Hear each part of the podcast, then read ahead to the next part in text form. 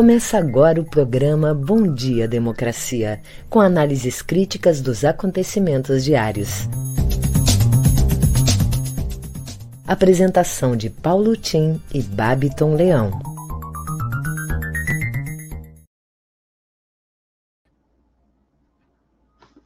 Bom dia, democracia! Bom dia, democratas de todos os quadrantes do Brasil Bom dia, internautas que nos acompanham nesse programa há já mais de ano. Meus caros colegas de trabalho, bem-vindos à obra Babiton Gilmar. Bem-vindos também nossos colaboradores. Benedito, um grande abraço, estará daqui a pouco conosco aqui. Também Mari Perusso, hoje convidada enfim, hoje retomamos o nosso Bom Dia Democracia. É dia 10 de janeiro de 2022, ano do segundo centenário da independência do Brasil e 250 anos de Porto Alegre.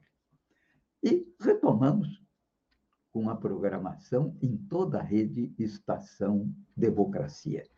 Nossos agradecimentos pela sua audiência a todos os colaboradores da Rede Estação Democracia, Bom Dia Democracia, com votos de um ano novo de renovadas energias e esperanças de mudança política no país e de superação da crise sanitária em escala mundial, em meio às mudanças climáticas e esforços para a implantação de fontes renováveis de energia, onde se destaca o anúncio ontem de um projeto russo de uma usina espacial para aproveitamento da luz solar.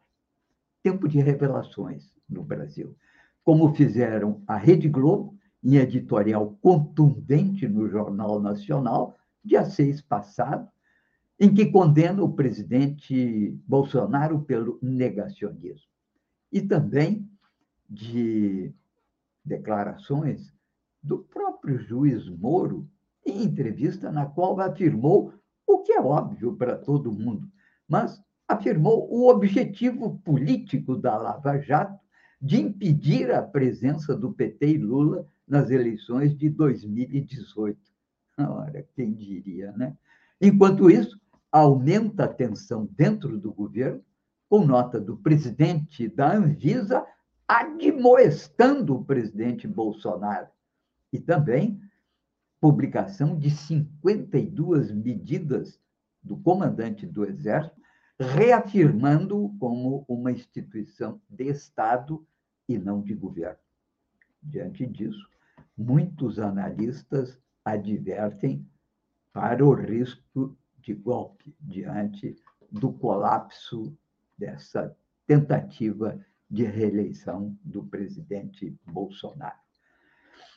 É o que destaca o nosso amigo Marino Boeira numa matéria, num post que ele faz ontem no Facebook, em que ele chama atenção de todas essas questões. Mas, enfim, vale a pena ler e conhecer o que é o mito e o pito, como o presidente da Anvisa chama a atenção e admoesta o presidente Bolsonaro. Diz o presidente da Anvisa: se o senhor dispõe de informações que levantem o menor indício de corrupção, não perca tempo nem prevarique, senhor presidente. Agora, se o senhor não possui tais informações, exerça a grandeza que o seu cargo demanda e, pelo amor de Deus, que o senhor tanto cita, se retrate. Antônio Barra Torres, diretor-presidente da Anvisa. A nota é uma nota mais extensa, vai na íntegra na nossa newsletter de hoje, para que vocês acompanhem, enfim, o que é essa tensão crescente no âmbito do próprio governo Bolsonaro. Bolsonaro está numa situação terrível. Agora é desafio a sua própria autoridade em vários campos, né? Bem, o caso Bolsonaro, no meu entendimento, não é mais nem de impeachment, é de defenestração. Os portugueses lá em Portugal sabem bem o que isso significa. Houve um caso lá no fim do domínio napoleônico. Ultrapassou Bolsonaro o limite dos desentendimentos interinstitucionais ou com a própria oposição, através da sociedade civil. Agora são desacordos internos ao governo. É um tempo para Bolsonaro de grande discórdia e para o governo de anomia. Virou desgoverno com a economia estagnada, altos índices inflacionários, desemprego inusitado e o retorno de 20, 20 milhões de pessoas ao mapa da fome. Em 36 meses de governo, 56,6 bilhões saíram do país. Estamos sem rumo, sem plano nacional de desenvolvimento, com orçamento do fim do mundo que se transformou numa colcha de retalhos para atender apetites eleitorais da base do governo. O que me espanta não é a atitude infantil do presidente, mas o fato de que tantos ministros, magistrados, procuradores e até militares ainda o sigam fielmente. Vamos, então, agora às manchetes do dia. Bom dia, Babiton. Bom dia, democracia. Bom dia, Paulo Tim. Bom dia muito especial aqui para toda a nossa audiência, todo mundo que nos acompanha, que nos acompanhou já, como disse o Paulo Tim, num programa com mais de um ano. E agora seguimos fortes e firmes aqui em 2022, trazendo todo dia informações e também as análises aqui no Bom Dia Democracia, de segunda a sexta, das 8 às 9. Quero começar então com algumas das principais manchetes do dia, iniciando pelo G1. O Brasil registrou 50 mortes e 23.504 novos casos de Covid-19 nas últimas 24 horas, totalizando 620.031 óbitos e 22 milhões 522.310 diagnósticos confirmados desde o início da pandemia. Chuva mata dois na Grande BH e põe 138 cidades em emergência. Na CNN Brasil, total de mortos após desabamento em Capitólio chega a 10 pessoas. Latam cancela 49 voos por aumento de casos de Covid e gripe. Em Minas Gerais, população é orientada a deixar casas por riscos de rompimento de barragem. Diretor da Anvisa rebate falas de Bolsonaro sobre vacinação. Rodrigo Maia questiona mudanças sugeridas pelo PT. Aspas. Direitos trabalhistas foram mantidos. Infecção branda por Covid-19 pode não ser tão leve quanto parece, dizem médicos. No Estadão. Reajuste prometido à Polícia Federal por Bolsonaro pressiona governadores. Década perdida. Produção da indústria cai 20% em 10 anos e enfraquece a economia. Ministro da das Comunicações, Fábio Faria, participa de evento de igreja nos Estados Unidos com Alan dos Santos, blogueiro foragido.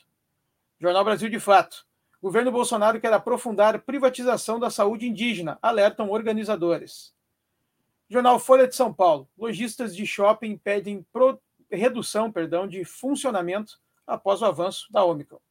No nosso programa de hoje, teremos aqui a participação da advogada e coordenadora da bancada do PT na Assembleia Legislativa, Mari Perus, que vem trazer a agenda da Assembleia nos próximos dias. E também o cientista político Benedito Tadeu César, que vai conversar conosco sobre as perspectivas políticas para 2022. Em seguida, eu volto com o Boletim Coronavírus, trazendo a situação do Estado. É com você, Paulo Tim. Ok, Babiton, muito obrigado que bom te ver aqui de novo, nos reencontramos aqui diariamente nesses dias de trabalho. Muito bom. Bem, como fazemos aqui diariamente, estamos abrindo o nosso Bom Dia Democracia, uma parceria do Comitê em Defesa da Democracia com o jornal Brasil de Fato, Rede Soberania, Rádio Ferrabras, Portal Litoral Norte e Jornal Coletivo com apoio da Central Única dos Trabalhadores Rio Grande do Sul, a Durg Sindical e Cressol. Bom Dia Democracia é um contraponto à grande mídia corporativa na defesa da informação como um direito da cidadania e da democratização da imprensa nos termos da Carta Mundial da Mídia Livre, aprovada no Fórum Mundial em 2015.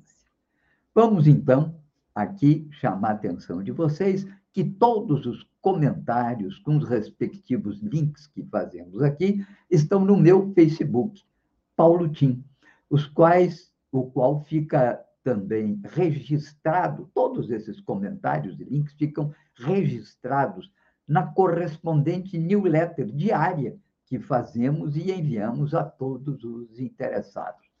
Conto nesse programa, aqui, como vocês acabaram de escutar, com a colaboração do produtor do programa, radialista Babiton Leão. E destaco aqui, nas manchetes que ele trouxe, as capas dos principais jornais do Brasil. O Globo. Capa do Globo. Paredão desaba e mata turistas em Minas Gerais. Capa da Folha de São Paulo. Maioria dos cursos de direito tem apenas 30% de aprovados na OAB. Capa do Estado de São Paulo. Reajuste prometido por Bolsonaro, a Polícia Federal pressiona estados. Aqui, o podcast do Café da Manhã trata das crianças que perguntam sobre a vacinação e querem saber mais sobre o Covid. E os cientistas, então, respondem que a vacina como é que ela é feita, dizem se ela dói, se não dói, e por que, que a imunização é tão importante. Oportuno podcast do Café da Manhã, abrindo esse dia 10, uma segunda-feira. A TV 247, do canal 247, destaca que PT quer revogar as privatizações de estatais e teto de gastos. No Bom Dia 247, a Globo diz o 247. A Globo ataca Lula para defender o neoliberalismo. E aí, claro, as limitações dos meios de comunicação quanto à crise política que estamos vivendo. Condenam, sim, Bolsonaro e o seu governo, mas mantêm uma linha de defesa do neoliberalismo. Aqui é importante chamar a atenção, fato que certamente o Benedito ainda vai falar muito sobre isso nesse ano. Se fala muito em terceira via e se confunde terceira via com centro. Centro, historicamente, existe, como existem um substrato teórico para o centro das experiências do mundo ocidental. A social-democracia cumpriu um papel centrista durante o século XX e se equidistanciou tanto do projeto revolucionário quanto do projeto que seria o projeto de capitalismo puro. E optou pela construção de um estado de bem-estar.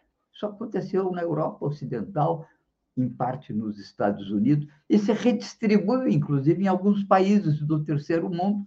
A experiência da Argentina com Perón reproduziu um modelo que é um modelo centrista. Brasil com Vargas, Nasser, na, no Egito, quantas outras experiências tivemos de aproximação a um centro histórico. Bom, terceira via não tem nada a ver com isso. Terceira via no Brasil, ela defende o modelo de capitalismo absoluto neoliberal. Adotou um nome de terceira via para confundir, muitos comentaristas aparecem com essa ideia de que isso seria uma posição centrista. Não é esse modelo defendido por esses candidatos, Moro, é, Dória e outros que aparecerão ainda, é um modelo de direita, é um modelo de preservação da política neoliberal, apoiado pelos grandes veículos de comunicação.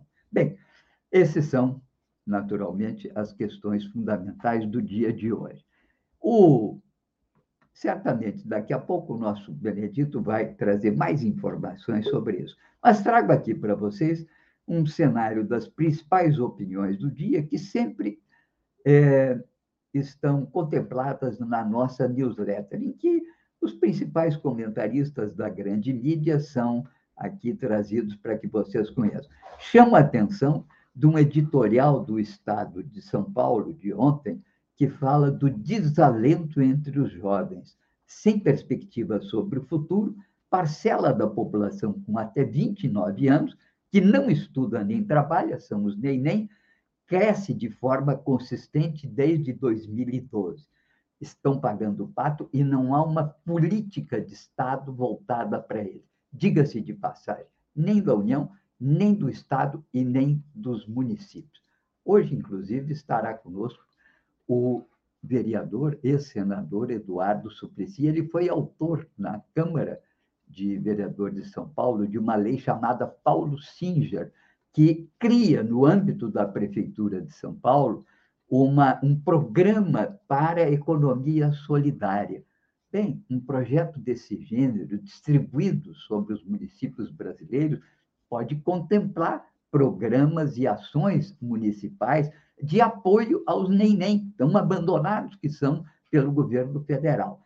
Eles hoje somam 13 milhões de jovens no Brasil, um número muito grande, sem perspectiva.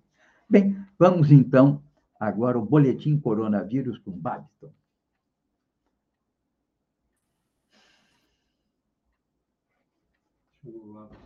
O Babiton está com um problema na internet, e aqui sempre o que eu digo e volto a lembrar aqui, né?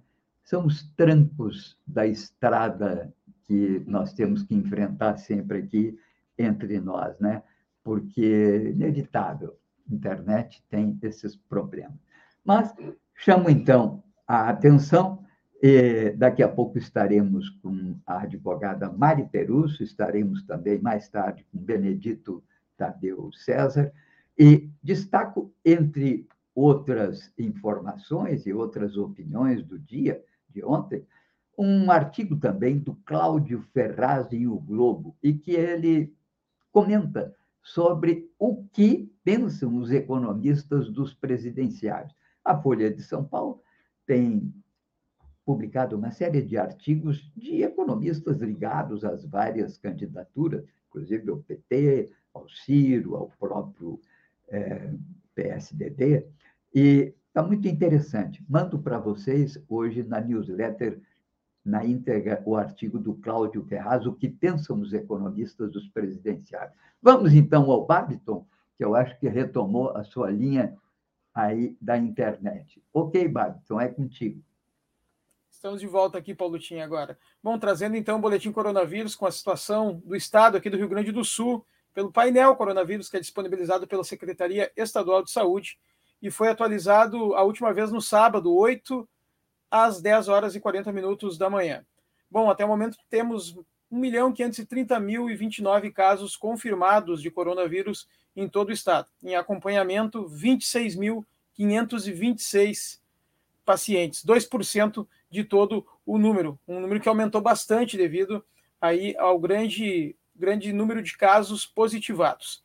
Até o momento já tivemos, infelizmente, 36.481 óbitos e a taxa de mortalidade está em 320,6. A taxa de letalidade 2,4%. A taxa de ocupação de leitos UTI em geral é de 50,6%, baixou bastante. Isso mostra que o avanço do coronavírus junto das novas variantes e a diminuição do tamanho de casos de UTI, de leitos de UTI sendo usados, mostra a eficácia das vacinas. Então, quando puder se vacine, se não se vacinou, vá até um posto de saúde, faça a primeira, segunda, terceira dose e mantenha os seus cuidados de você, obviamente, sua família e dos seus. Em seguida, eu volto com as notícias locais. É com você, Paulo Tim. Ok, obrigado, Babito. Bom, é a OMS, Organização Mundial da Saúde, que adverte. Ômicron não é uma gripezinha, não é um resfriadinho. A Ômicron é menos letal do que outras variantes que já há dois anos nos vêm castigando. Mas ela é perigosa. Ela leva à internação, tanto que tem já algumas capitais do Brasil que estão com mais de 50% dos leitos ocupados. E ela mata, ela já matou, inclusive, já fez uma vítima no Brasil e pode matar crianças. Portanto, e é importante que se diga: toda e qualquer criança que venha a morrer de Covid no Brasil, até que se inicie o processo de vacinação e respectiva prazo de, de, de confirmação da imunização, qualquer criança que morra no Brasil, ela será objeto de uma ação judicial, certamente movida pelo próprio Estado, Estado contra as autoridades sanitárias competentes que retardaram o processo de vacinação. Portanto, cuidado, muita atenção com o Covid. Bem, aqui queria chamar a atenção do que me parece um fato que ficou bastante marcado nesses últimos dias. Em primeiro lugar, a queda do presidente Bolsonaro com vistas à sua reeleição.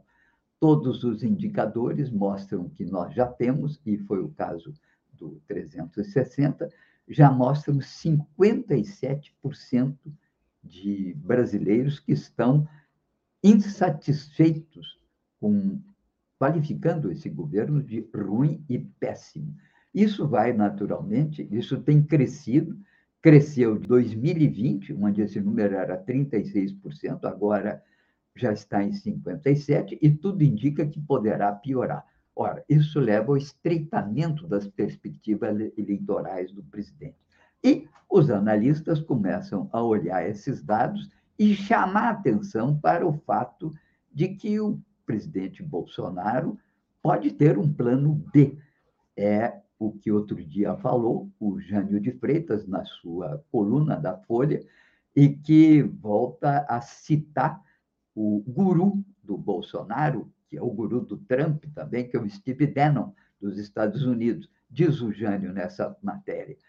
É, é a estratégia formulada por Bannon provocar, irritar, manter inquietação, acusar o sistema eleitoral, atrair os bandos arruaceiros e erguer a situação para o golpe. O programa que Trump praticou, fracassado na etapa final, com a invasão ao Congresso, não teve o desdobramento esperado. Mas o que poderá acontecer no Brasil caso o presidente Bolsonaro siga esse espaço. Isso é o que falou Jânio de Freitas, semana passada, em artigo no, na Folha. Também ontem, Luiz Carlos Azedo, que é um dos grandes comentaristas políticos, jornalistas do Correio Brasiliense Estado de Minas, que cita: é um erro imaginar que Bolsonaro não tenha um plano B. Pablo Orteiado, que é também um comentarista do, do, do Globo, chama a atenção do tumulto nas eleições e adverte para a possibilidade de criação de confusão e golpe por parte do presidente. Nosso ex-governador Tarso Genro, em artigo no Sul 21, também destaca essa possibilidade e diz no seu artigo: entre ameaças bolsonaristas e realidades trumpistas, concluiu, corremos o risco desse plano B. Bem, aqui, então, vamos agora às notícias locais aí com o Babiton. É contigo, Babiton. Vamos lá, Paulo Tim, trazendo as notícias locais do matinal. Resultados positivos são quase 30% dos testes rápidos nos postos da capital chegou a 29% o número de resultados positivos entre 1.080 testes rápidos de Covid realizados nos postos de saúde de Porto Alegre ontem. No sábado, das 1.261 amostras, 27% também confirmaram a doença. As taxas são preocupantes, já que, conforme a diretora de atenção primária em saúde, Carolina Schirmer, pouco tempo atrás o índice de positividade ficava em torno de 18%. Para ampliar a testagem, a partir de hoje, Todas as 132 unidades de saúde da capital vão oferecer testes rápidos. A alta de casos já provocou o surto de Covid no Paço Municipal, levando a Prefeitura a retomar o retrabalho para atividades não essenciais. Melo promete plano diretor bastante liberal. Em entrevista ao Sul 21, o prefeito Sebastião Melo, MDB, fez um balanço do seu primeiro ano de mandato e falou sobre projetos em andamento está previsto para o segundo semestre de 2023 o novo texto do plano diretor, que já deveria ter sido revisado em 2020. Melo pretende enviar à Câmara uma proposta bastante liberal e diz que gostaria de retirar da lei os limites de altura dos prédios. Além da privatização da Carris, cujo edital deve ser enviado ao Tribunal de Contas até março, Melo falou também em privatizar o tratamento de água e esgoto, esgoto, serviço prestado pelo Departamento Municipal de Água e Esgoto. Rodoviários aceitam reajuste de 10% no salário em Porto Alegre. Depois de uma série de reuniões, os rodoviários de Porto Alegre aceitaram o dissídio proposto para a categoria, com reajuste salarial de 10%. A proposta significa a reposição da inflação do último ano pelo INPC. Caso o índice fique acima do que foi acordado até 31 de janeiro, a diferença será acrescida pela classe patronal em fevereiro. Além do vale alimentação de 30 reais, o acordo ainda segura o pagamento de salários atrasados de março de 2021 e o aumento da coparticipação de empregados no plano de saúde. A prefeitura recebeu o ofício do sindicato e já iniciou a análise do impacto na tarifa dos ônibus da capital. É com você, Paulo Tim. Ok, muito obrigado, Babiton. Trago aqui para vocês o resumão do G1 de hoje. As buscas por restos mortais das dez vítimas da queda de um paredão em Capitólio, Minas Gerais, devem continuar hoje. 138 cidades mineiras estão em situação de emergência por conta das chuvas. Duas pessoas morreram no fim de semana. Enquanto isso, o Brasil deve receber esta semana o primeiro lote de vacinas contra o Covid para crianças de 5 a 11 anos. E dezenas de voos domésticos e internacionais estão cancelados no Brasil e em função, em função da alta de casos do Covid e influenza. Ontem também uma matéria interessante no Fantástico jovens e menores de idade produzem e vendem pornografia em redes sociais. A equipe do Fantástico permaneceu durante sete meses com repórteres mergulhando nesse mundo ou submundo e entraram em grupos e desvendaram esse esquema que merece atenção de pais, autoridades, enfim, da opinião pública. Enquanto isso, o Globo de Ouro anunciou os grandes vitoriosos do ano. Ataque dos Cães, que está na, na Netflix, e Amor, Sublime Amor, que terão que ver nos cinemas. E essa é a, a, a avaliação que faz o G1 na abertura desse dia 10, segunda-feira. O Brasil, de fato, chama atenção num fato que eu considero da maior importância, que é a crise no Cazaquistão. O Cazaquistão estaria reproduzindo, com muita probabilidade de interferência externa e até um certo nível de provocação, o que aconteceu na Ucrânia e que acabou levando àquela ocupação da Crimeia, que é parte da Ucrânia, pela Rússia. Bem, a crise no Cazaquistão que é um país central, é o coração da Eurásia. Por ali já passava a rota da seda há séculos atrás. E hoje é um ponto de articulação da nova rota da seda, que está sendo reconstruída pela China, é um ponto de articulação com vários países da Ásia, como o Afeganistão, Síria, a própria Rússia. É um país, uma realidade geográfica privilegiada, é um país riquíssimo em, em, em, riquezas minerais, vem, inclusive, se preparando num grande salto econômico para cumprir essa função. Uma população relativamente pequena, num país que é o sexto maior país do mundo. E articulado, claro, politicamente, como parte integrante da comunidade russa, da comunidade que hoje faz parte a Rússia. Bem, há preocupações, porque, de um lado, o Ocidente ameaça a Rússia de, eventualmente, invadir a Ucrânia e, eventualmente, até operar mais diretamente no Cazaquistão, e a Rússia, com apoio da China, acusa o Ocidente de estar provocando no sentido de levar as suas fronteiras bélicas até a borda da sua fronteira. Matéria muito interessante que mostra que, além da instabilidade da Ucrânia, do Brasil, de fato, protestos no Cazaquistão podem alterar o quadro geopolítico do espaço pós-soviético.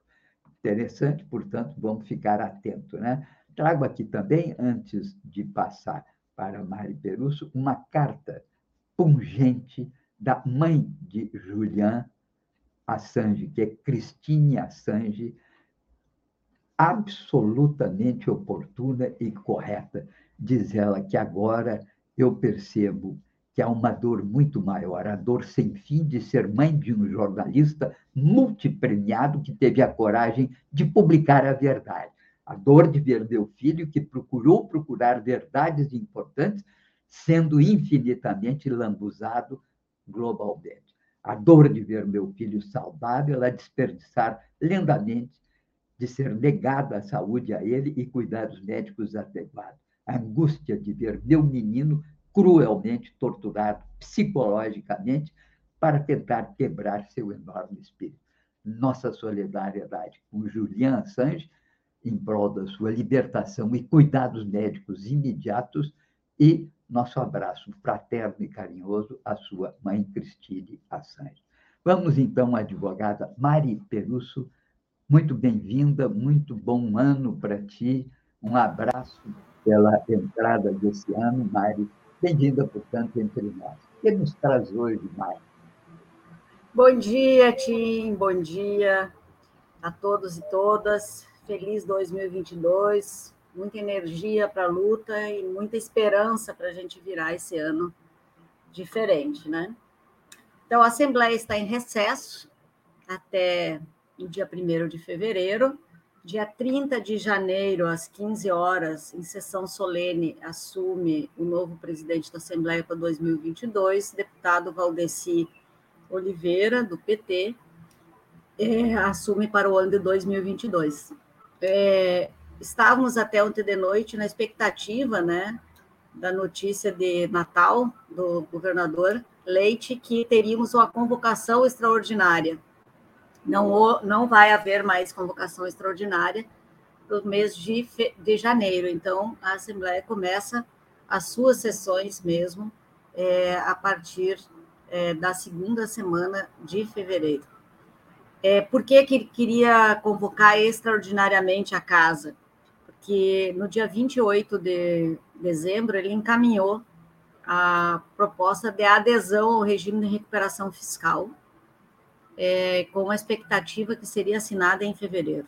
Possivelmente não seja é, assinada é, a, em fevereiro, somente em maio, e estamos é, trabalhando assim para que a gente possa não assinar essa questão né, do regime de recuperação fiscal. É, nós estamos tratando uma comissão representativa né, na Assembleia sobre a questão da estiagem. O deputado Edgar Preto tem representado a bancada do PT, no, do Partido dos Trabalhadores, é, já com audiência pública semana passada. Hoje, o governador Leite receberá no final do dia, né, é, os movimentos sociais do campo, mais o deputado Edgar Preto e Elton Weber, que coordena a comissão, a, a Frente Parlamentar da Defesa da Agropecuária Gaúcha, para discutir a questão da estiagem. É importante lembrar que nós estamos numa sequência de estiagem, 2019 fraca, 2020 maior e agora 2022 bastante forte e o governo do estado não se preparou para isso. Então, nós estamos com uma expectativa muito ruim do ponto de vista do atendimento da agricultura familiar é, nesta questão. Às nove da manhã, agora inicia uma reunião da, da FAMURS, da Federação dos Municípios do Estado do Rio Grande do Sul, também o nosso deputado estadual Edgar Preto participará é, em nome da bancada. É, como presente de Natal, o, governador Eduardo Leite anunciou que não tem como né, é, não vender o Banrisul. Lembram que não poderia vender o Banrisul nem a Corsã, pois vai vender o Banrisul e deve vender para poder assinar o regime de recuperação fiscal. Então, promete muito essa questão é, dessa batalha em defesa de um banco público que, por exemplo, na estiagem, poderia é, como fez o governador Tarso Genro, é, nós é, temos uma política de crédito para os agricultores ou uma política emergencial de um cartão estiagem na época que beneficiou mais de 120 mil famílias no estado. Por último, é, gostaria de falar sobre o dia 30 de dezembro, através de portaria, sem nenhuma discussão com a comunidade escolar, pais, alunos, professores, é, a SEDUC, Secretaria de Educação do Estado, emitiu uma portaria onde trabalha a, o fim das disciplinas de artes, é, filosofia, é, educação física, um turno apenas, literatura, não mais, né? E é, discute, inclusive, é, o fim da educação integral. Então, pela escola estadual, é, possivelmente poucas escolas, né, é, CIEPs, que tinham educação integral, não terão educação integral, não terão a questão de artes, não terão filosofia, não terão literatura e educação física também não. Então, uma questão bem séria.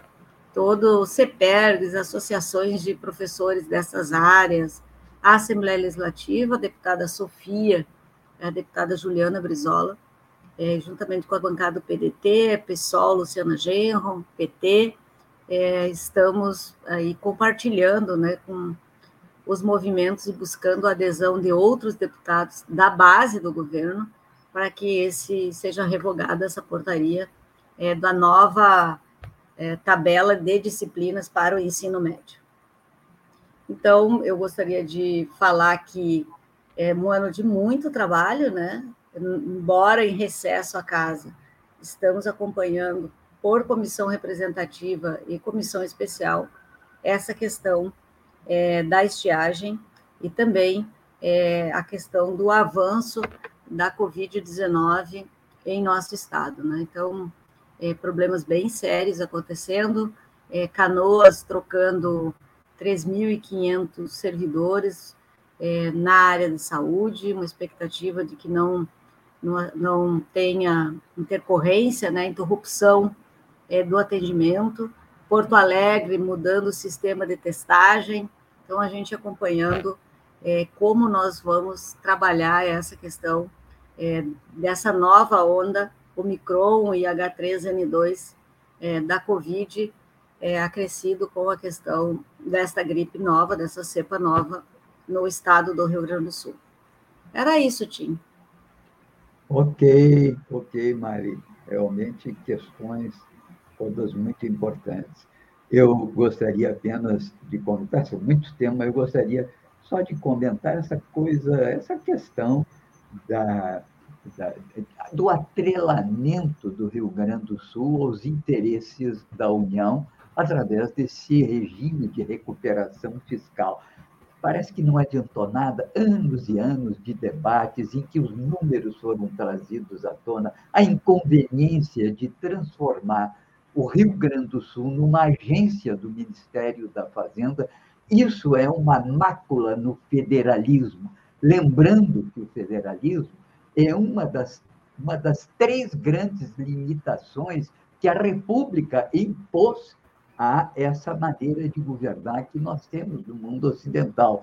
É a separação entre Estado e sociedade civil, renovada por processo eleitoral, direto, secreto, com livre direito de organização, é a separação dos poderes entre executivo, legislativo e judiciário, e a separação, limitação territorial do presidente da República e da União, através do princípio do federalismo.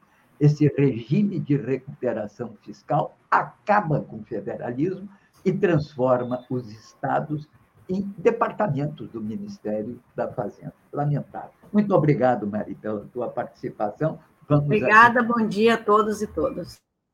Ok, antes de passar aqui para o Benedito, queria chamar a atenção duas notas. Uma, a Embaixada dos Países Baixos oferece apoio financeiro às ONGs para projetos de direitos humanos. Se você tem uma ONG, tem projetos, entre na página dos Países Baixos e vai conhecer melhor as condições para se candidatar a esse apoio financeiro. E chama a atenção de um destaque do nosso conterrâneo que está no Rio de Janeiro, o cientista político Aldo Fornazieri, muito preocupado com os anos a seguir, diz ele que em apenas cinco anos assistiremos um, a um grande horror, um evento apocalíptico, diz ele, por conta do derretimento do gelo do Ártico e deslocamento dos polos magnéticos da Terra. Oxalá o Aldo esteja enganado, mas me preocupou esse recado que ele nos manda e por isso trago aqui para vocês. Vamos agora, então, com um bom dia e a nossa alegria de receber aqui entre nós, inaugurando a sua intervenção no Bom Dia Democracia desse ano, do segundo centenário, o nosso querido Benedito Tadeu César. Bom dia, Bené. Bom dia, Paulo Tim, bom dia, democracia, bom dia, Babiton, bom dia, é, Gilmar, bom dia, ouvintes, e bom dia, que a gente tenha um ano profícuo, né? Eu antevejo, Tim, que nós teremos um ano muito conturbado, né? Esse ano do bicentenário da independência será um ano de eleições e um ano de é, muita, muita instabilidade. Né? Veja que o final de ano e esse início de ano trazem muitas é, é, é evidências né, de que Bolsonaro e a sua trupe não se é, conformarão né, com resultados eleitorais que sejam é, diferentes daqueles que eles desejam. Nós temos. É, tudo indica né, que o cenário econômico, político e social vai se agravar. Né? Nós temos um desemprego recorde, uma fome que é, é, é aguda, mas é também é, endêmica, né? É, que chegou a pontos muito é, é, maiores né, do que aquilo que já vinha acontecendo historicamente. Eu não estou nem me referindo ao fato de que nós, o Brasil tinha saído do mapa da fome. Estou né? falando da situação anterior. E aqui nós dizemos hoje é mais grave do que a situação anterior. Né? É, a inflação deve continuar aumentando, a, o desemprego né, não dá sinais de arrefecer. É, tu mesmo, Tim, já comentaste ali uma matéria de hoje que fala sobre o desalento da população jovem no Brasil. Né? Nunca, mesmo durante o período do Fernando Henrique Cardoso, nunca se chegou a um nível tão alto de desalento, tanto no trabalho quanto nas perspectivas de futuro. Né? Hoje, os percentuais de jovens que querem sair do Brasil né, é maior do que aquele que foi e que foi altíssimo no período do presidente é, Fernando Henrique Cardoso. Quem é mais jovem não se lembra disso, mas a situação era muito preocupante também naquela época e agora está pior. Além disso, veja, a gente é, Bolsonaro não dá sinais de arrefecer, pelo contrário, né? é, veja os comentários que ele tem feito com relação à Covid, com relação à vacinação. Né? O, ontem, ou anteontem, o seu ministro da Comunicação participou de uma cerimônia religiosa na qual também participou um, um foragido da justiça no Brasil por fazer fake news. Veja, o ministro da Comunicação. Né? Quer dizer, isso é uma evidência de que as fake news não saíram do cardápio do bolsonarismo, tá? e que, não, não obstante as decisões que o TSE já tomou, elas continuarão existindo. O TSE, aliás, que agora tem como seu diretor-geral o ex-ministro da, da Defesa do Bolsonaro, né, que foi também, veja, o mesmo assessor especial de Dias Toffoli quando ele foi presidente do STF.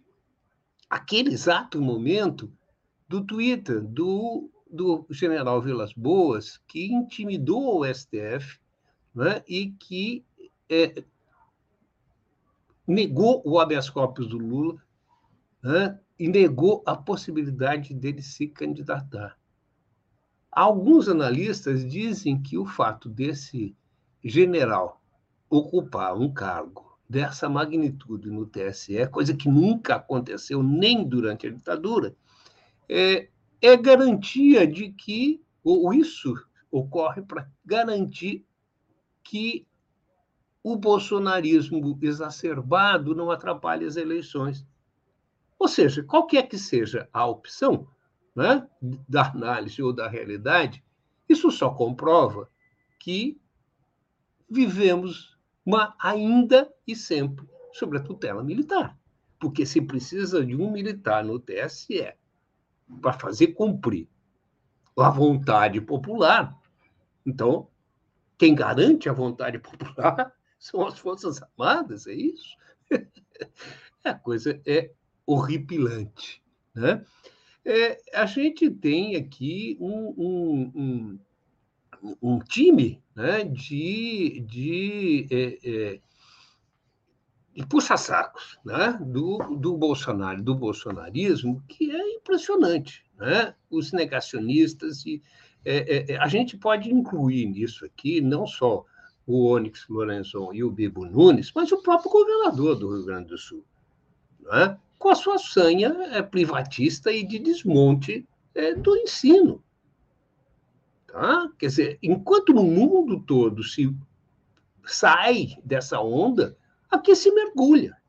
Está né? Tá se entregando a gestão do Rio Grande do Sul com esse tratado aqui, com esse acordo aqui de renegociação da dívida, as finanças do Rio Grande do Sul passarão a ser controladas por uma comissão indicada pelo Ministério da Fazenda. Ou seja, um governador é? ou um Estado que não tem autoridade e, e, e, autonomia sobre suas finanças não existe, passa a ser meramente decorativo.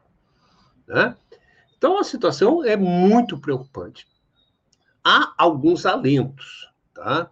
É, e eu citaria né, é, o fato de que foi aprovado o, o, a, a, a, as federações partidárias, quer dizer, isso pode trazer, se as esquerdas finalmente se entenderem, a centro-esquerda né, e as esquerdas se entenderem, pode trazer a possibilidade de, tanto no Rio Grande do Sul quanto no Brasil, a gente ter um cenário diferente no âmbito político. Eu não estou falando aqui da questão militar, né, ou da questão é, é, é, do uso da força. Tá? Mas no âmbito político, nós podemos ter, sim, né, uma mudança do cenário com um fortalecimento das bancadas de centro-esquerda né, e com a possibilidade em Porto Alegre, no Rio Grande do Sul, de um avanço eleitoral significativo,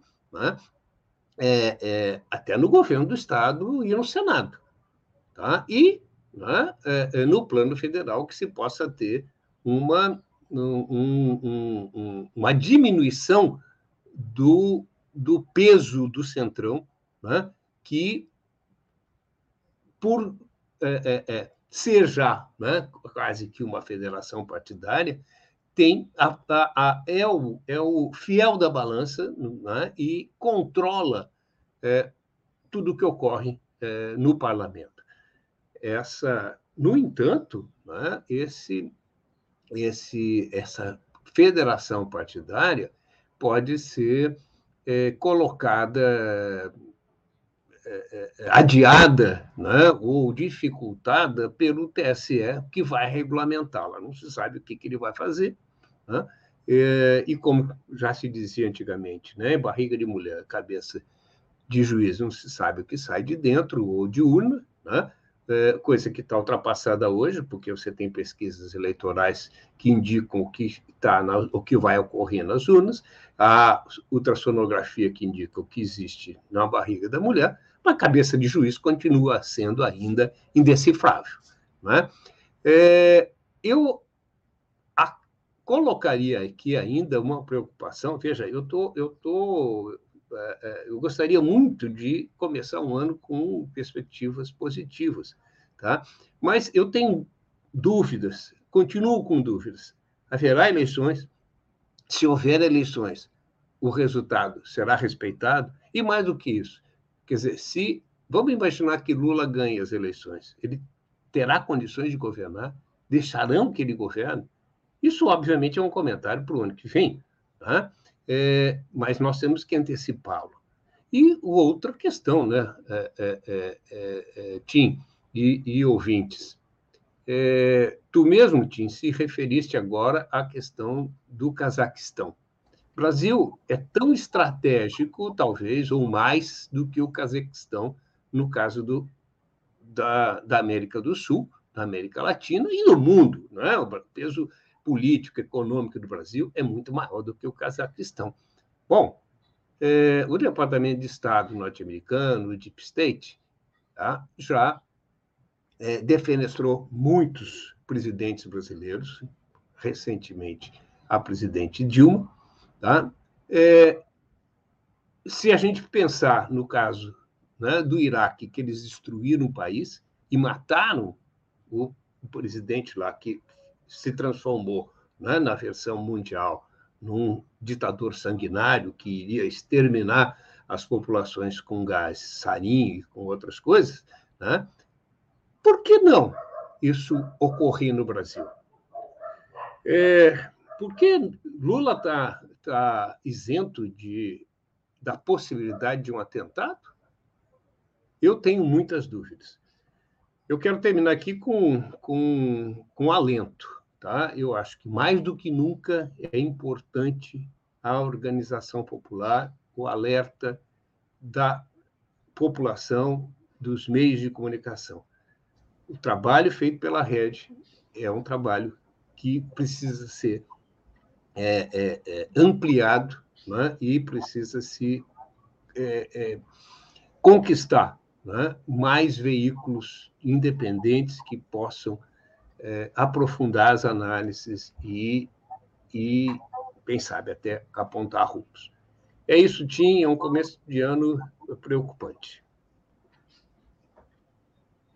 Ok, Bené, realmente é muito preocupante. Eu, aliás, falava né, no início da minha intervenção de vários analistas que estão apontando ainda para os planos alternativos do presidente Bolsonaro, e você salienta isso. Muito obrigado, Bené. Vamos adiante, que estamos no fim do programa. Passo para o Babiton fazer, então, um relato da nossa programação de hoje. Vamos lá, Babiton. Vamos lá, Paulotinho. Então, hoje, dia 10 de janeiro, a Rede volta com toda a sua programação normal, né? Então, teremos os programas diários e também semanais da Rede, iniciando por esta semana. E hoje, claro, temos o Espaço Plural Debates e Entrevistas, que acontece de segunda a sexta, das 14 às 15 horas. E voltando hoje, então, com uma pauta muito importante, o jeito de fazer política, e iremos receber o vereador de São Paulo pelo PT, ex-senador e ex-deputado federal e estadual, Eduardo Suplicy.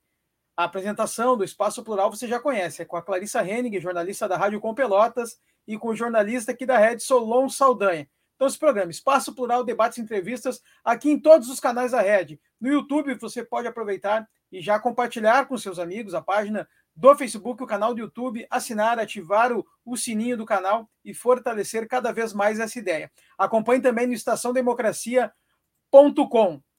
Um bom dia, democracia. Até amanhã. Volto com você, Paulotinho. Ok, Babiton, muito obrigado. Então, Antes de terminarmos a nossa nosso programa de hoje, gostaria de chamar atenção para o clima de mobilização dos servidores públicos, que já definiram um calendário para esse mês, advertindo que não haverá greve de servidores nesse mês de janeiro. Janeiro será dedicado a mobilizações, do qual, inclusive, no dia 18, poderá haver, deverá haver o Dia Nacional de mobilização de várias categorias, afirmou o presidente da FONACAT, que é o Fórum Nacional Permanente de Carreiras Típicas de Estado, composto por 37 entidades associativas e sindicais, que representam 200 mil servidores públicos. Nos dias 25 e 26, será um dia de mobilização e, na primeira semana de fevereiro, novas assembleias para se deliberar sobre a possibilidade de greve geral. Hoje, mando para vocês, na nossa newsletter, um artigo que eu selecionei da Terra Redonda, do Denis de Oliveira, um professor de filosofia. O título é A Falência da Ideia de Liberdade Individual, em que ele chama atenção que a luta pela liberdade acabou, como outras demandas, que são demandas clássicas da esquerda, acabou, inclusive, no colo da direita e da extrema-direita, de uma maneira absolutamente distorcida, porque eles fazem uso da ideia de liberdade para enaltecer o que é um clima de não liberdades que nós vivemos nos dias de hoje, e sempre destacando esse caráter absoluto da liberdade de ir e vir em qualquer lugar, de fazer o que eu quero em qualquer lugar, o que é absoluta mitologia. Ninguém faz o que quer todo mundo opera coletivamente dentro dos limites da lei, seja no município, no estado, seja no país ou até no globo. Termina o Denis Oliveira dizendo que a pandemia do coronavírus trouxe um aspecto até positivo. As soluções para o seu enfrentamento acabaram se demonstrando como de natureza coletiva. Tomar vacina, deixar de aglomerar, usar máscara, é compromisso com o coletivo. Os defensores da liberdade individual bradam contra isso. Não é por acaso que a extrema-direita nos Estados Unidos se junta numa organização chamada Libertarians, ou seja, como se eles fossem promotores da liberdade. Na verdade, é uma mistificação da liberdade individual. Fica, diz e conclui dele, cada vez mais nítido que liberdade individual, nestes termos, nos leva, sim, é para o buraco. Envio também para vocês, nesse dia, um meu artigo tratando das quatro grandes crises que afetam o Brasil e que temos aqui sempre comentado: crise sanitária, hídrica, socioeconômica e os riscos políticos e institucionais envolvidos nesse ano, que é o ano de eleições. Eu falei sobre isso, falou também o Benedito. Muito importante que a gente fique atento a tudo isso. Notícias de Porto Alegre destacam o pesar pela morte do Walter Schilling, historiador, a coordenação de literatura e humanidade da Secretaria de Cultura de Porto Alegre emitiu uma nota assinada e divulgada, divulgada pelo Sérgio Gonzaga. A ela nos associamos todos que pranteamos a passagem desse essa grande figura humana e intelectual que foi o Walter Schilling.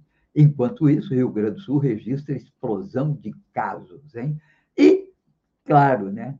outras matérias que nos destacam e mostram a Farsul indignada com o que a RBS, numa matéria do Gedeão Pereira, que é, na verdade, uma charge, e que incomodou muito a Farsul, que mostra exatamente o que é esse comportamento do agro completamente desprovido de sensibilidade social. Bem, vamos então encerrando por aqui hoje Agradeço a nossos queridos colegas de trabalho aqui, o Babiton, o Gilmar, e vamos preparar para mais um ano né, de intenso trabalho, que esse ano não vai ser só. Também aos nossos colaboradores aqui, a Mari, que esteve conosco hoje, Benedito, que cumpre um papel decisivo aqui como colaborador e como diretor do Comitê em Defesa da Democracia. Muito obrigado a todos vocês. Vamos ficando por aqui com o compromisso de amanhã estarmos aqui às 8 horas novamente. O programa, que é o Farol Literário, que eu tenho a satisfação de apresentar, estará ainda em recesso por mais uma temporada, porque está todo mundo pelas praias. Muito obrigado a todos e até amanhã. Bom dia e viva a democracia!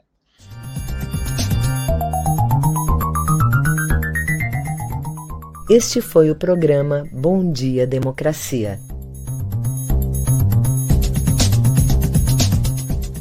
Nos encontramos amanhã às 8 horas.